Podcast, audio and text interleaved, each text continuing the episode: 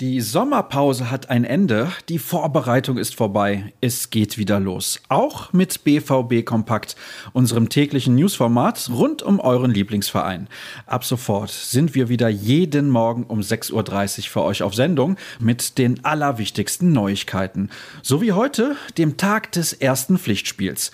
Ich bin Sascha Staat und freue mich, dass ihr eingeschaltet habt.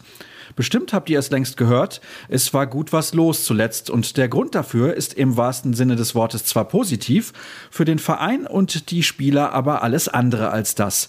Denn sowohl Thomas Meunier als auch Julian Brandt haben sich das Coronavirus eingefangen und beide waren nicht geimpft. Das sorgte für jede Menge Diskussion. Kein Wunder. Das Verständnis hielt sich bei den meisten stark in Grenzen. Sämtliche Details zu diesem heiklen Thema und rund um die verzwackte Lage lest ihr auf unserer Internetseite. Genauso wie alles zu den großen Personalproblemen von Marco Rose. In seinem ersten Pflichtspiel als Trainer von Borussia Dortmund muss er auf etliche Stammkräfte verzichten. Im Zentrum der Abwehr tun sich momentan einige Lücken auf. Es fehlen unter anderem Mats Hummels und dann Axel Sagadou. Emre Can ist ebenfalls nicht mit dabei. Wen wird der Chefcoach also neben Manuel Akanji ins Rennen schicken? Florian Gröger hat einen Blick auf die mögliche Aufstellung geworfen. Auf Neuzugang Daniel Mahlen darf man sich zumindest als Einwechselspieler freuen. Die Verletzungen sorgen automatisch dafür, dass in den kommenden Wochen wieder vermehrt junge Akteure in den Fokus rücken werden. Für die ist als U19-Trainer Mike Tullberg verantwortlich. Der Däne stand Cedric Gebhardt für ein ausführliches Interview zur Verfügung und gab sich dabei enorm ambitioniert. Die A-Junioren starten übrigens heute in die Saison. Der NRW-Ligapokal steht an. Der Gegner um 12 Uhr ist Preußen Münster.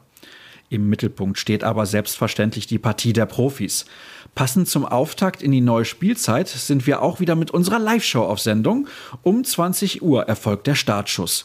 Sascha Klaverkamp begrüßt euch dann aus unserem Studio. Wir schalten nach Wiesbaden, wo Dirk Krampe und Kevin Pinnow vor Ort vom Spiel berichten. Im Anschluss wird einer der beiden Kollegen die Begegnung für euch analysieren. Damit planen wir live gegen 23 Uhr.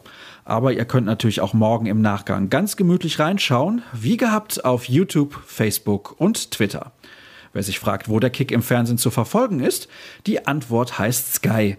Der Pay-TV-Sender aus Unterföhring schickt im Rahmen seiner Übertragung Wolf Fuß für das Einzelspiel am Mikrofon ins Rennen, Sven Schröter in der Konferenz. Als Field Reporter agiert Patrick Wasserzieher, im Studio übernimmt Michael Leopold die Moderation. Nicht vergessen wollen wir natürlich die Anstoßzeit. Um 20.45 Uhr geht es in der Landeshauptstadt von Hessen los. Nicht im Einsatz sind daher logischerweise die Amateure. Die dritte Liga pausiert für eine Woche.